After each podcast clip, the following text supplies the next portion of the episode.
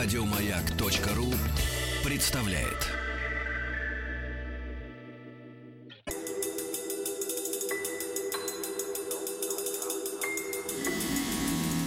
Объект 22.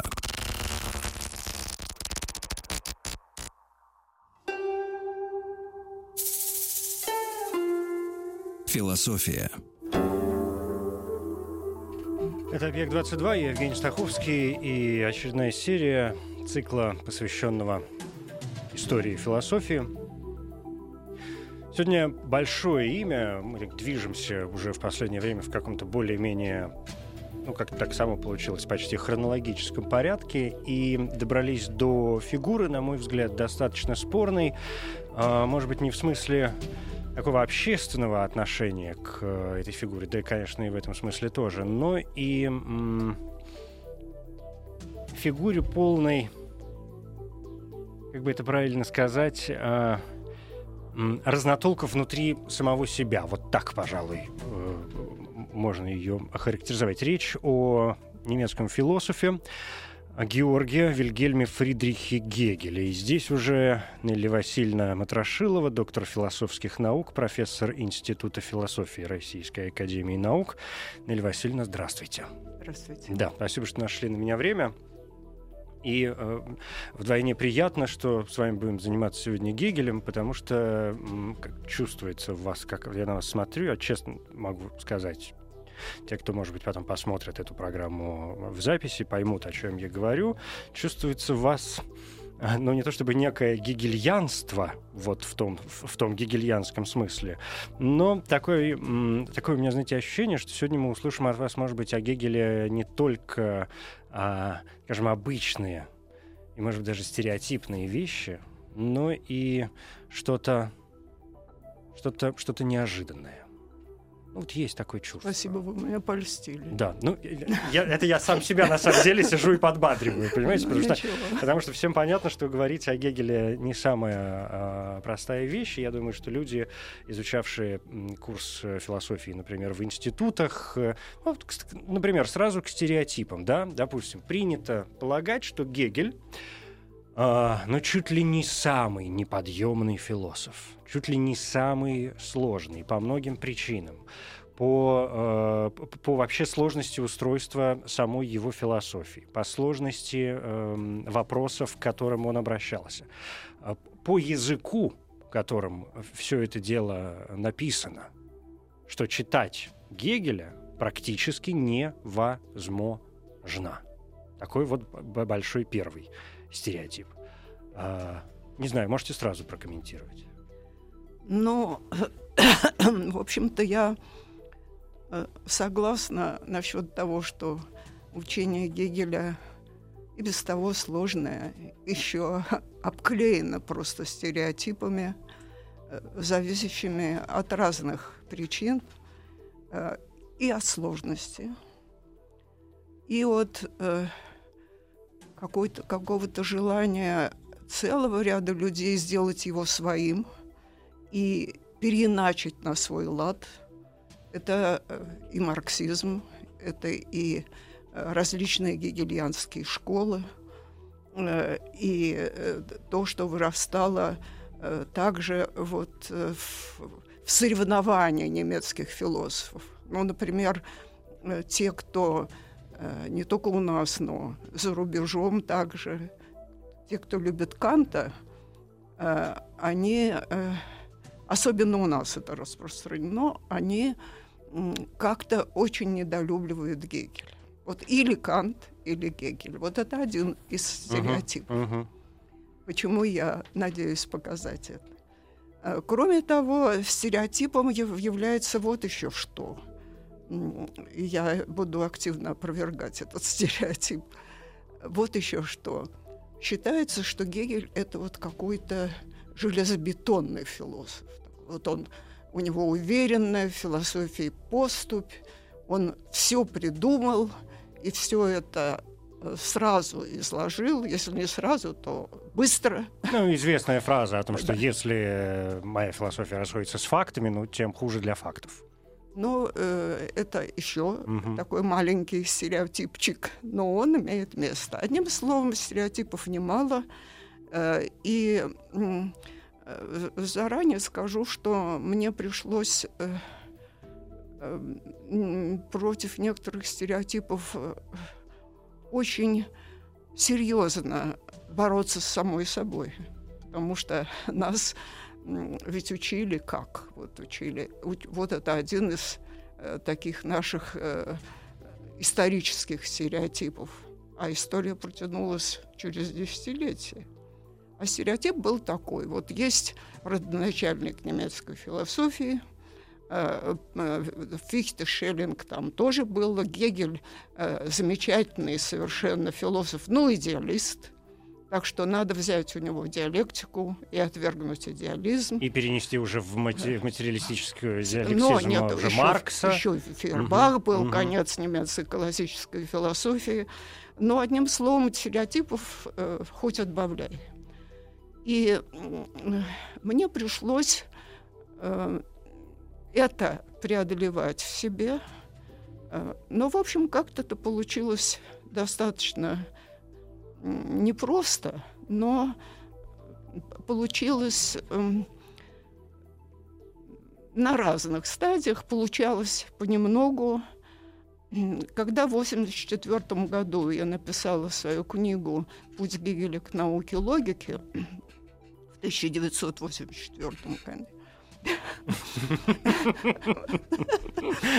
тогда, тогда я э, просто записала то, что я думаю о своем Гегеле.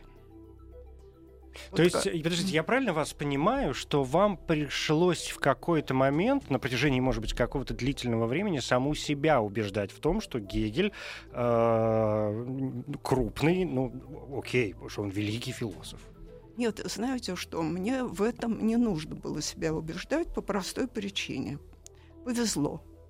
Э, В студенческие годы у нас был один э, преподаватель, известный философ советского периода Эвальд Васильевич Ильенков.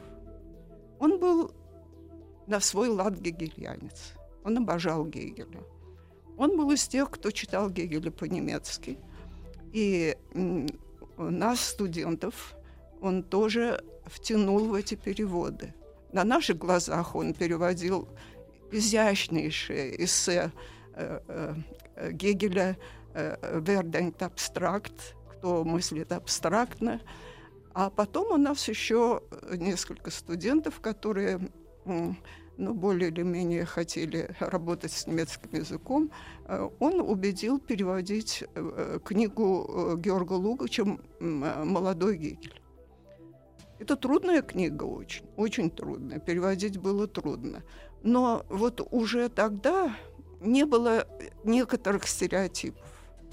Вот, собственно, тот стереотип, про, которого, про который я сказала, Гегель, вот, Кант родоначальник, Гегель, э, Фойербах, э, дальше идет э, Маркс, и вот вымощена дорога. Э, там уже не было этого стереотипа. Это вот было большое везение. Что это разные все-таки люди. Это, то есть, э, если э, не выстраивается вот этой стереотипной дороги, это означает, что каждого из этих э, авторов, из, из этих героев мы должны воспринимать все-таки отдельно? Но э, и да, и нет. То есть нужно, э, во-первых, э, каждого и отдельно знать. Ну, понимаете, марксист, маркси, Маркс сам был прекрасным знатоком Гегеля, я еще надеюсь об этом сказать. Но эм, э, я же говорю о вульгарном марксизме, о таком марксизме-ленизме, который, который потом расположился э, уже в кондовом образом. В идеологическую лег основу Да, такую, да. э, кондовым образом. Но я бы даже предложила сегодня особенно на этом не застревать, потому что это, это неинтересно, это давно уже отпало. Э, Это интересно как исторический артефакт, так сказать, но не более того. По содержанию это неинтересно. Ну вот, эм, э, я не буду все-таки застревать на своем развитии, надо же и Гегелю перейти. Развитие Гегеля, да. Да, к развитию Гегеля. Так вот, Гегель чем он мне очень интересен. И стал интересен, и до сих пор интересен. Сам Гегель когда-то сказал, что философия есть эпоха, схваченная в мысли.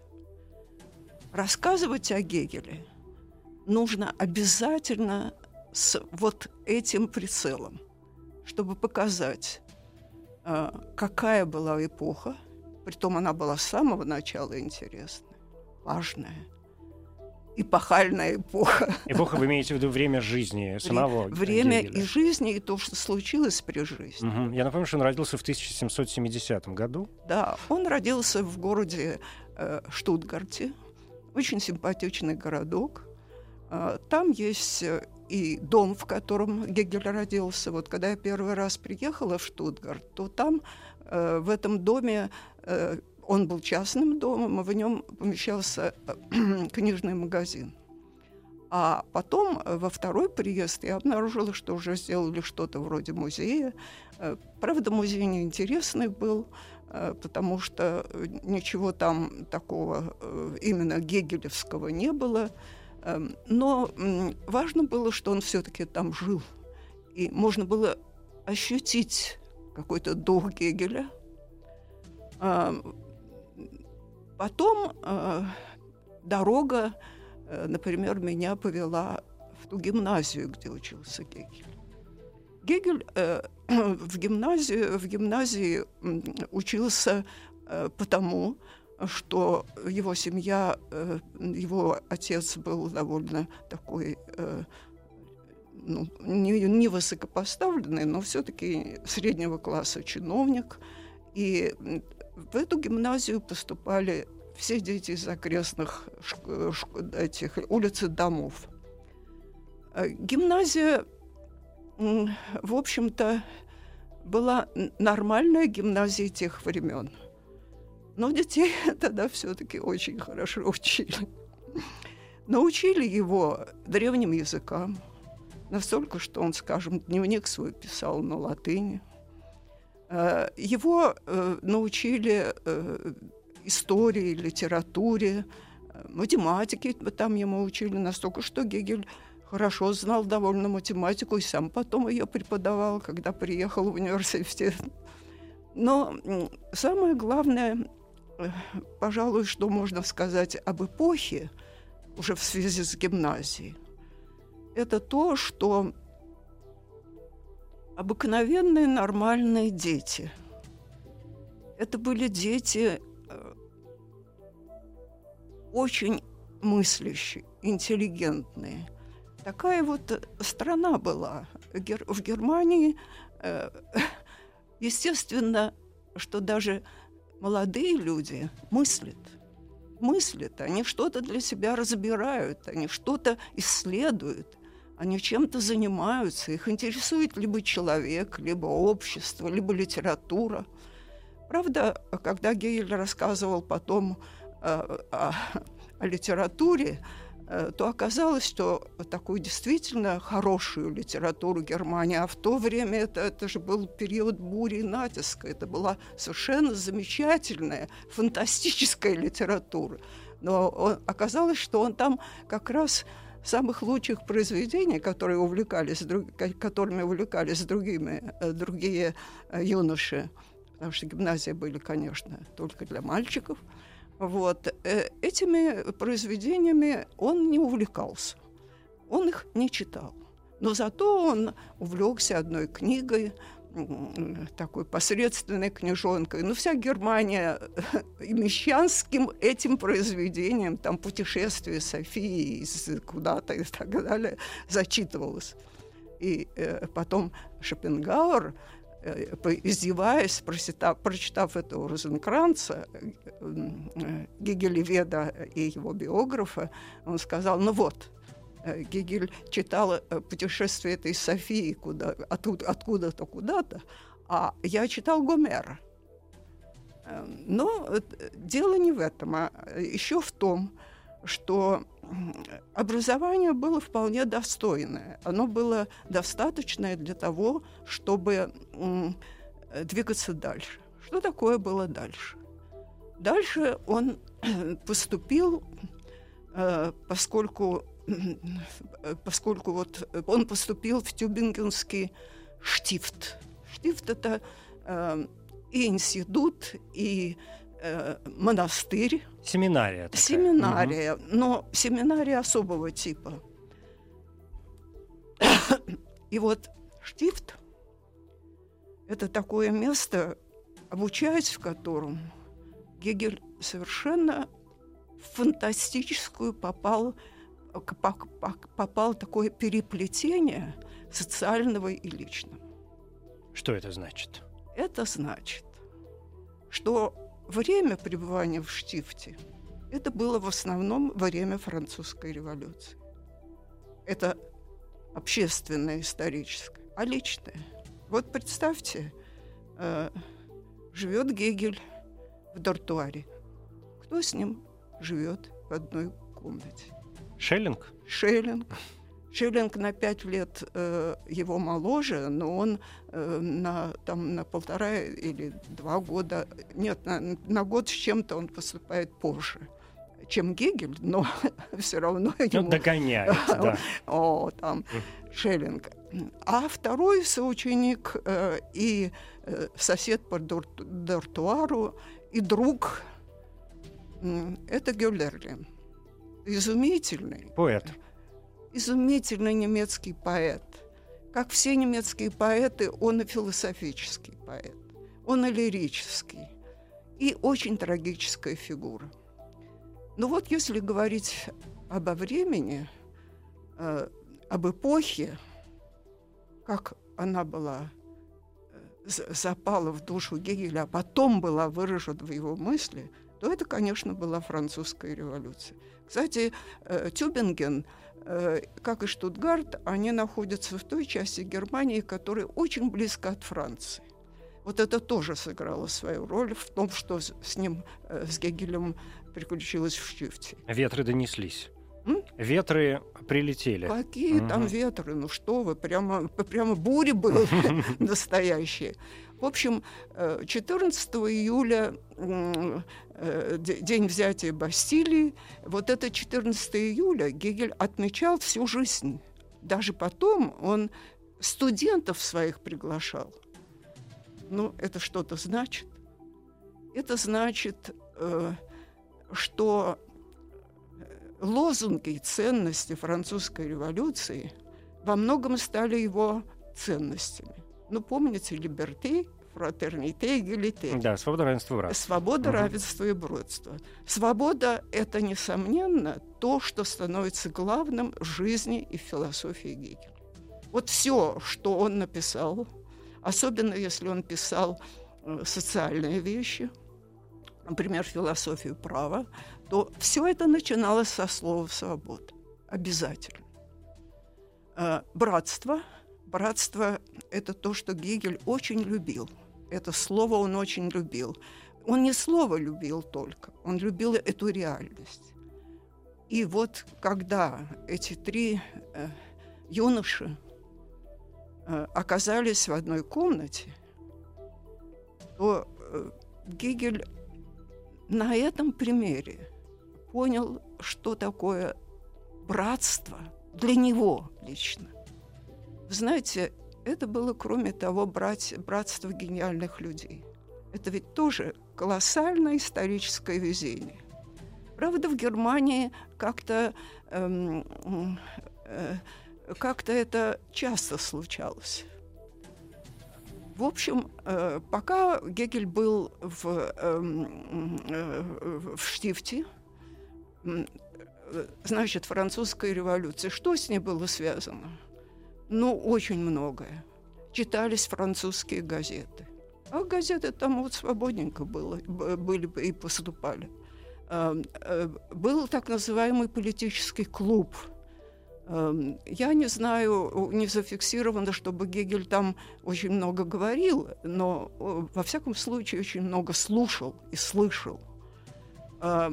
И затем есть такая, такая легенда, она даже очень правдоподобная, как будто бы они все сажали дерево свободы. Ну, я, я не нашла таких железных подтверждений, но мне показалось и не так, не так важно. Если они даже не посадили это дерево, то в мыслях они его все время, оно просто произрастало. Прорастало, да. Да. А то и давало плоды. А, а то и давало плоды. Нет, здесь оно дало полные плоды. Свобода, э, эм, э, братство, но не равенство. Вот эгалиты – это то, что Гегель себе не взял. Э, потом в философии права он обоснует э, подробнейшим образом обоснует то, э, почему ему не подходит эгалиты. Он скажет очень просто. Э, он скажет, что сколько не учреждайте равенство, оно все равно вывернется в неравенство. Вот примерно такая мысль, если ее совсем упростить. Да. упростить. Э, вот. Но Э, еще до, до этой знаменитой фразы нашего времени э, более равный, more equal than others, угу. он, собственно, высказал эту мысль. Выверните... Это из Оруэлла, да? Но я поясню для тех, кто, да, да. кто вдруг не очень владеет английским языком, да. да, что все звери равны, но некоторые рав... равнее. Равнее других. Да. Вот. Э, э, ну, это э, очень емкая фраза. Это значит, что все будут говорить о равенстве, а все-таки будут люди неравными. Он считал, что это просто нереально и невозможно. Люди рождаются, и воспитываются, и э, в какое-то дело включаются, будучи неравными, и ничего из, это, из этого не получится. Сколько не учреждая утопий, э, основанных на принципе равенства, ничего такого не получится. Но, по крайней мере, св- э, э, и свобода, и братство – это э, его ценности, его личные ценности и ценности его философии. Э, я не буду дальше рассказывать о том, что еще там было в Штифте. Э, да, нет, одно надо сказать. Э, в Штифте, они на Штифт очень жаловались. Но такие порядки, монастырские, муштра, недовольны были преподаванием. А почему, почему были недовольны? Ведь их, когда брали туда, в Штифт, Э, они были герцогскими стипендиатами, то предполагалось, что они станут пасторами, и они вообще ставят, станут теологами и так далее. Э, между прочим, они уже ясно поняли, что не будут ими, потому что все было против. И их собственное такое, я бы сказала, нутро философов уже – что Гегеля, что Шеллинг. Ну и плюс э, удаль молодецкая, возраст все-таки Удаль, подходящий. А, да. Там насчет удали молодецкой очень много было, понимаете, Женя, очень много. Э, то есть э, их муштровали. Да, они вообще на штифт этот свой наговаривали, когда они говорили, что сплошная муштра. Но по-серьезному, по-главному, там была потрясающая библиотека. И можно было читать все абсолютно не теологическое. Э, про Гегеля его соученики говорили, что он э, там э, все время за Руссо проводит и так далее. Руссо его тоже герой, как и Канта. Да как и наш сегодня. Да? Как, как, как и многих из нас, я имею в виду да, сегодня. Я да, думаю, что да. Эм, но они, в отличие, может быть, от многих из нас, очень вчитывались в Руссо. Они все, всего его до корки читали. Да. А, э, Нель Васильевна, это удивительные подробности из э, ранней жизни Гегеля, и действительно очень интересно. И хорошо, что мы Руссо здесь каким-то образом вот вспомнили и приплели ко всему этому делу. Я предлагаю передохнуть минутку, и после этого мы продолжим.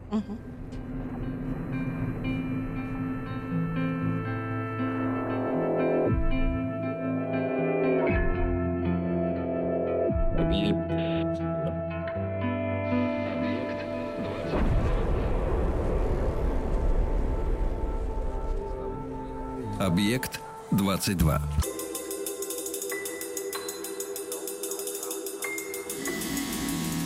Объект 22.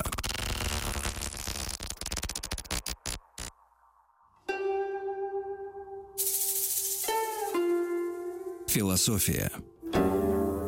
Георг Вильгельм Фридрих Гегель нас сегодня занимает. Я Евгений Стаховский, здесь Нелли Васильевна Матрошилова, доктор философских наук. Нелли Васильевна, э, столь увлекательно вы рассказываете, ну, по крайней мере, на мой взгляд, вот эти биографические некоторые эпизоды э, Гегеля, что я, честно говоря, не знаю, дойдем ли мы сегодня, во всяком случае, до его таких уже абсо- абсолютно вот слово важное для Гегеля, да, абсолют, э, абсолютно философских его идей, ну и почему-то хочется и о жизни узнать немного больше. Хорошо, это меня очень устраивает, но постараемся дойти до философского чего-то, по крайней мере, начать что-то. Uh-huh, uh-huh.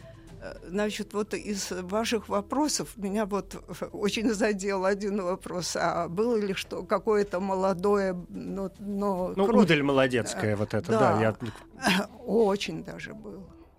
Э, Штифт был строгий, там э, сплошные наказания предусматривались. Но, с другой стороны, опять-таки, время такое было, свобода. Ну, все понятно. Да, да нужно да. было немного э, ослабить вожжи. Э, но мальчики э, оттягивались, как говорят современным языком. Есть один, одна замечательная сохранившаяся страница, ну там несколько, вернее, страниц из дневника Гегеля. Он пишет Э, сидя в дортуаре ночью, все его, э, два его товарища спят, а он дожидается дня рождения Руссо. Понимаете?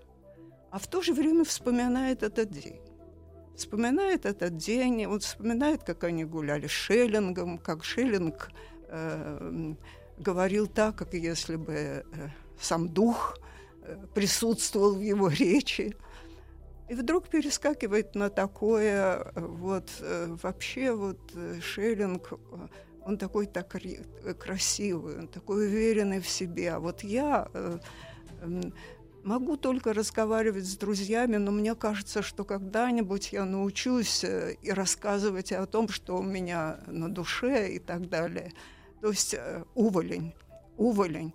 Э, один его соученик, э, такой Фалот, он нарисовал Гегеля. Нарисовал его в виде старика, опирающегося на палку. А дело в том, что у него прозвище такое было «старик». Он был неуверенный в себе. Эм, э, там еще у некоторых людей швабская, вот швабская, знаете, швабы, они все швабы, но Э, швабское, э, швабское отпечатывается неравным образом. У Гегеля Гегель э, всю жизнь страдал от своего швабского произношения. Немцы, между прочим, над швабами все время посмеиваются Утешались, до сих да. пор, mm-hmm. до сих пор посмеиваются, но они же вынуждены признать, что швабы очень основательные люди и очень изобретательные. Вот все это в Гегеле было. Все это в Гегеле запечатлелось. Но, однако, в это время он не уверен. И он проговаривает, э, вернее, прописывает такие вещи. Ну вот э, Шеллинг очень много курит, хотя, хотя пишет Гегель, пью я больше. Эм, э, но потом вдруг, а только ли как кокетничала сегодня Августа? А Августа это была дочка одного из преподавателей. Одним словом, все там было. Гегель и дерево свободы, возможно, сажал, по крайней мере, в своих мыслях, и в политическом клубе был. Ну и вот это тоже все было. Но, но вот что нужно отметить, нелегко он шагал по жизни. Вот и дальнейшее движение дальнейшее движение. Он оканчивает Тюбингенский теологический институт. Э, отправиться, по сути дела, э, особенно некуда. Ему хочется, конечно, в университет. Но в университет должен э, идти человек, у которого есть на что жить. У него, у его семьи таких денег нет. Поэтому э, такое, таким пунктиром я могу сказать, что э, несколько лет э, прошло э, в учительстве домашнем. Сначала он в Швейцарии учи, учительствовал, Э, потом он переехал во Франкфурт. Он не терял там времени. Он не терял времени никогда. Он учил этих детей. Он в то же время все время работал вот работал над тем, что ему дала семинария, э, и над тем, что предполагалось нужно делать, то есть над проблемами христианства, над проблемами теологии. Э, он э, читал очень много литературы и книг. Э, теперь он уже и серьезную литературу изучал, немецкую литературу. Он уже прекрасно знал э, вот эту литературу периода э, бури и натиска. Угу. Ну, уж 30 лет человеку пора за ум взяться. Да, вот именно. Ну, во всяком случае, э, он э, побродил, побродил э, по этим вот э, домам. Его, конечно, очень смущало, что репетитор – как он считал. Это э, тот же, э, это не только он считал, вот все, все вокруг него считали, э, и Гёльдерлин так считал. Репетитор, он тот же слуга. Это очень важно будет для того, что Гегель напишет в феноменологии духа. У него будет такая двойка – господин и раб. Причем раб – нет, не, не тем словом, каким его немцы обозначают, склавы, это раб, а ра, э, вместо, у нас переводят так, господин и раб, а на самом деле у него э, эм, э, яр, господин, и кнехт, это именно слуга, это именно слуга. А Гюльдерлин поедет во Франк... он э, во Франкфурте, в Тюбингене, но он был в семье, э, репетитор э, детей в семье одного человека, такого Гантара, имел несчастье влюбиться в его жену, она влюбилась в него, и, в общем, всю, всю свою вот такую здравую жизнь он страдал. Вот из-за того, что он был что-то вроде Кнехта. И потом, в конце концов, э, его постигла такая болезнь, из-за чего э, Гюльдерлин был заточен в Тюбингене. Не, не заточен, просто жил в башне, э, уже в полном помрачении ума. И хотя он все-таки пережил Гегеля на три года. Одним словом, вот такая, такая ситуация. Сейчас я прямо хочу переместиться мыслью к феноменологии духа. Да, к феноменологии духа. Но знаете, это тоже я пробегаю целый, целый большой этап э, в Гегеля, а именно э, его пребывание, э, раннее пребывание в, э, в, в Вене, в Вене, куда его э, пригласил, завлек и именно взял под свое крыло гениальный Шеллинг. В Йене Шеллинг один из самых блестящих преподавателей. Это вообще был э, абсолютно блестящий ребенок и юноша, и человек. Э, когда он читал лекции, у него было э, огромное количество студентов. Когда Гегель стал преподавать, я уже тут многое пробегаю, оставляю позади, э, когда Гегель стал преподавать и стал читать лекции, к нему э, пришли э, четыре студента, тогда как у Шеллинга было по 70-80 человек, а то и больше – и, э, и, и четверо э, не остались, осталось только двое. А что так? Скучно? Непонятно? А вот он очень плохо говорил. Mm. Он, он уже и, в, и в, в гимназии плохо говорил. Вот это швабское произношение. Я ни, никак не мог я толком не умею по-швабски, поэтому я не знаю, в чем, в чем оно там особенно состоит. Я слышала это. Ну, я когда слышу, так я, я понимаю, что это швабы говорят.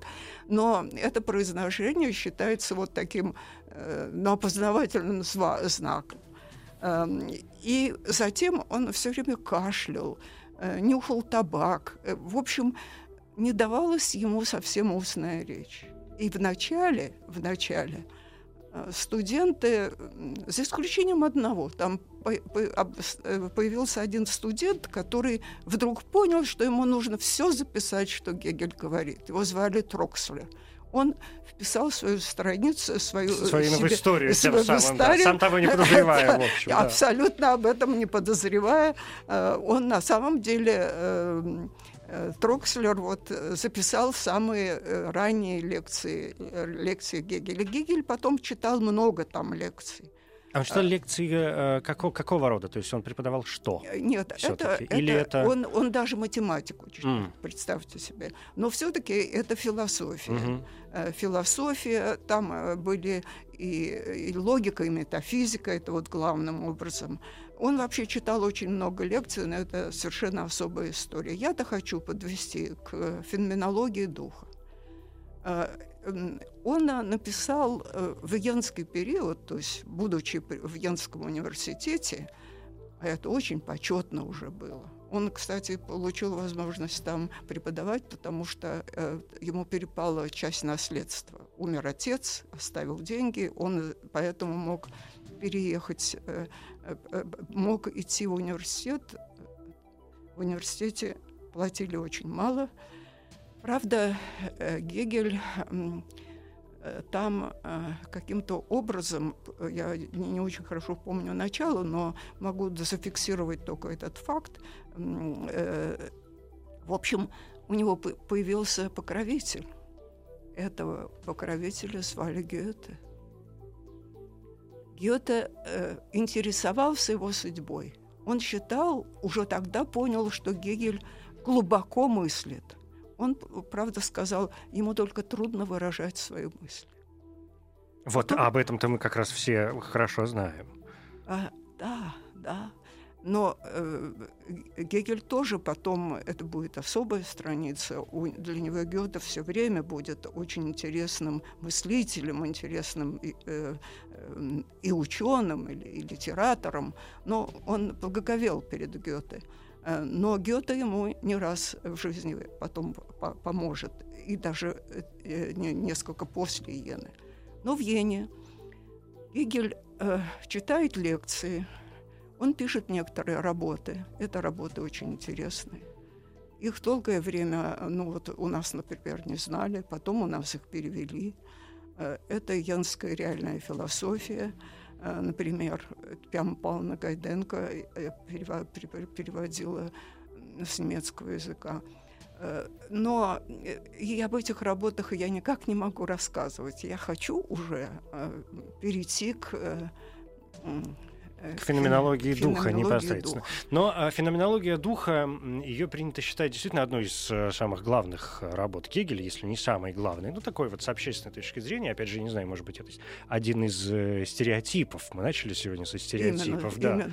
А, и я позволяю себе продолжать мыслить вот этими э, стереотипами, которые вы периодически разбиваете, с чем-то соглашаетесь.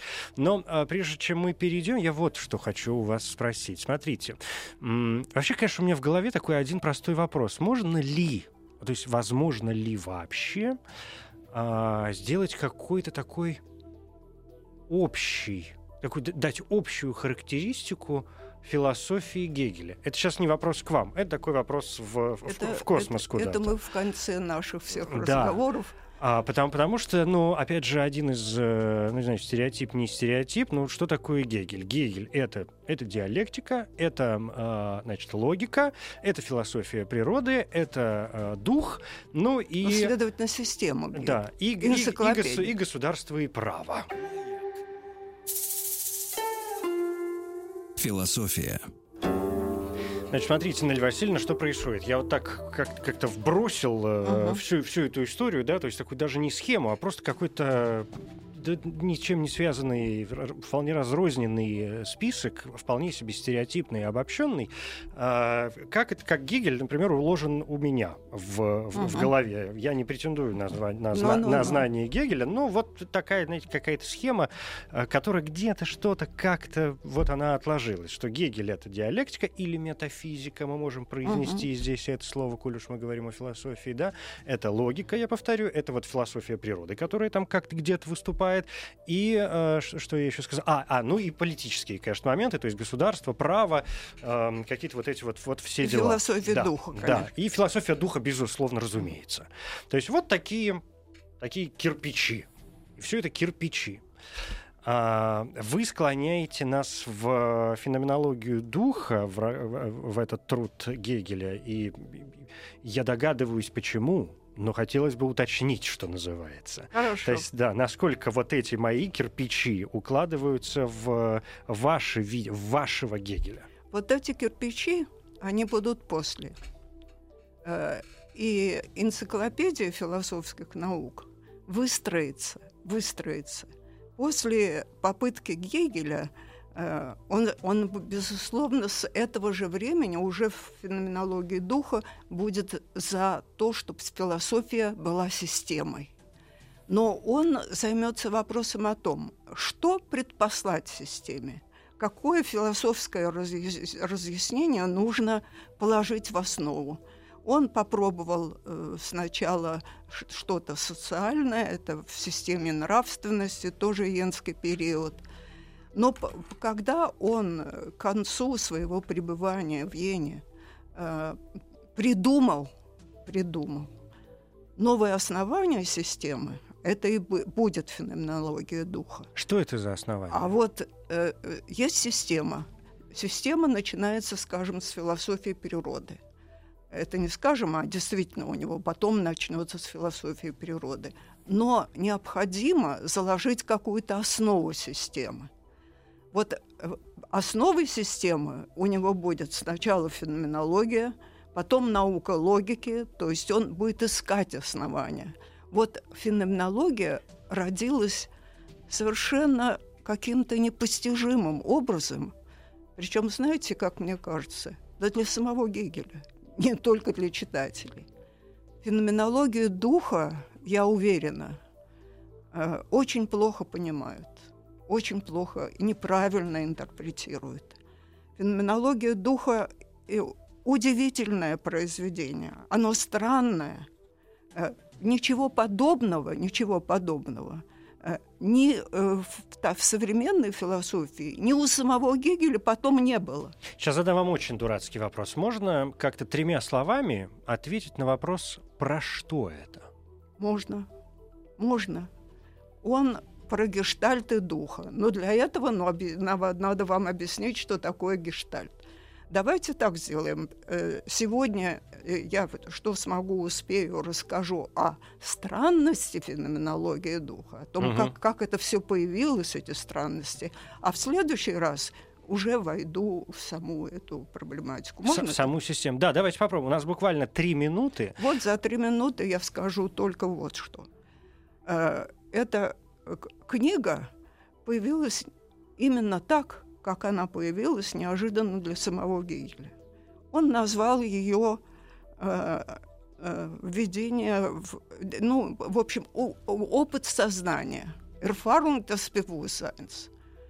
А э, потом, потом э, пока он там э, э разбирался со своим издателем и так далее, уже тогда, когда книга вся была напечатана, и в предисловии, и название изменилось феноменология духа. Почему, как, да? Как вы думаете, какие два слова, если феноменология духа самые частые?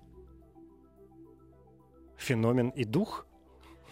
Дух, да, гасть, дух как, да. да как а дух. феномен, представьте себе, ни одного раза ни не встречает. Ни одного раза. Это мало кто знает, но это знать надо. Вот. Феномен не встреч... ни один раз не встречается. Феноменология встречается в, в предисловии, угу. которое написано по после. А знаете, какой вместо э, феномена? Что, сознание? Нет. Гайс, это гештальт. Гештальт. Гештальт. Э, пере, э, никто, мало кто об этом знает, кто не читает, конечно, э, в подлиннике. Почему? Потому что по-русски замечательный переводчик между нами, между тем, надо бы, было бы о нем сказать на русский язык, Шпет Густав Густавович, великий человек, который в ссылке переводил феноменологию духа, он перевел это гештальт как форма образования сознания – это ничего не понятно. А вот гештальт – это более понятно. Это слово, которое и тогда, в то время существовало, и существует и теперь. Ну, по большей части, э, мне кажется, люди с ним знакомы благодаря гештальт-психологии. Э, да, совершенно верно. Но да. это совсем другое. У него это совсем другое. Но э, это о гештальтах сознания, о приключениях и злоключениях духа. Это, э, это книга, которую он э, выпустил, которую он, э, он дописывал под грохот пушек Йенского сражения, видел потом Наполеона, он говорил на коне, который вошел в Вену, он говорил мировой дух верхом на коне, он, они все обожали Наполеона. Вот. И нужно было спасаться – были, пришли французские мародеры. Нужно было Нужно спасаться. Было спасаться, спас... а что было дальше? Нет, а, а, а что, что, он, что он э, спасал? Э, он спасал одну сумку, которая мародеров не интересовала. Там была рукопись. Там была рукопись, да. Нель Васильевна, ну вот не зря Гегеля считают э, тяжеловесным э, философом. Для того, чтобы подойти к его философии, нам пришлось биографию прокатать. Но об этом уже в следующий раз. Нель Васильевна Матрошилова, доктор философских наук. Спасибо. Угу, пожалуйста. Объект 22. Еще больше подкастов на радиомаяк.ру